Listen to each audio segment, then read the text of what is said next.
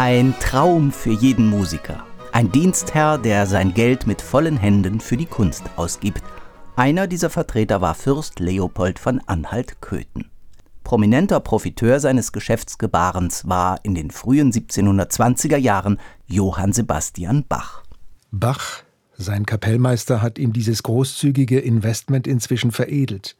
Mit atemberaubenden Instrumentalwerken, die bis heute für das Nonplusultra in den jeweiligen Gattungen stehen. Dazu zählen unter anderem die Brandenburgischen Konzerte und vier Orchesterouvertüren. Bach ist zu diesem Zeitpunkt 37 Jahre alt und frisch verheiratet. Mit dieser kurzen biografischen Einordnung sind wir bereits mittendrin in Michael Mauls kleinem, feinem Bach-Büchlein. Kurz darauf spricht der Autor Bach direkt an.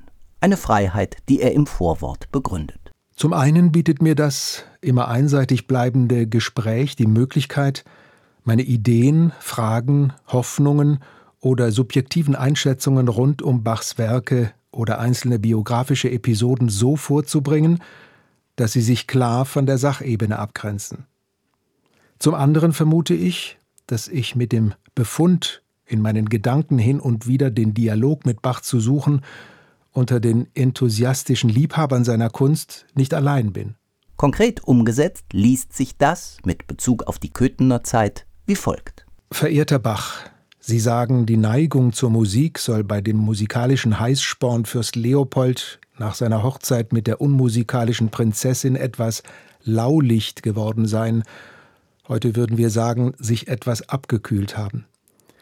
Wir beide wissen, dass sie an einer, wie es heißt, schwachen Lunge litt und kaum anderthalb Jahre nach der Hochzeit sterben sollte. Schwach und genau genommen immer schwächer wurden allerdings auch die finanziellen Mittel ihres kleinen Sonnenkönigs.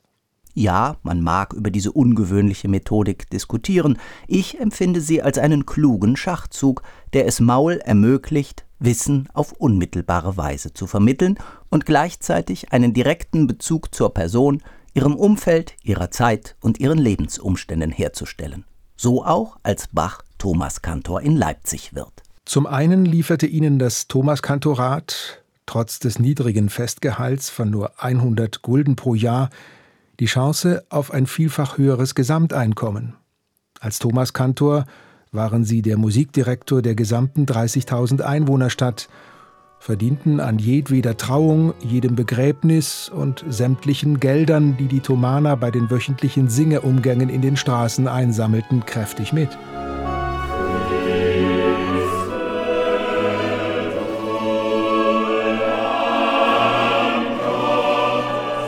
Im Fokus des Buches steht Bachs Kantatenwerk. Michael Maul beleuchtet es auf eine Weise, die kein besonderes fachliches Vorwissen verlangt, sondern nur die Lust am Entdecken.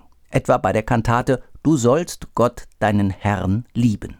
Bach versieht zu Beginn jede Passage des Chores mit einer eigenständigen Liedmelodie in der Trompetenstimme und in der Begleitung.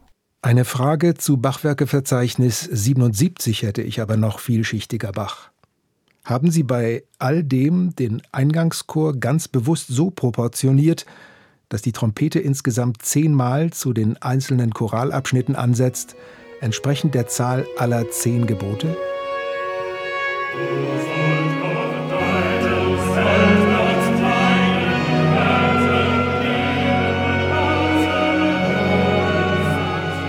Wer zu den beschriebenen Beispielen die passende Musik gleich mithören möchte, findet durch einen Klick ins Internet eine Spotify-Playlist mit über 150 Titeln. Ein durchdachtes Konzept. Michael Maul hat ein detail- und kenntnisreiches Bachbuch geschrieben, liebenswert und kurzweilig, nah am Leben des Komponisten damals und jederzeit gut verständlich für die Lesergemeinde von heute. Johann Sebastian Bach, wie wunderbar sind deine Werke. Der Band mit etwas mehr als 200 Seiten ist für 18 Euro in der Reihe Inselbücherei erschienen.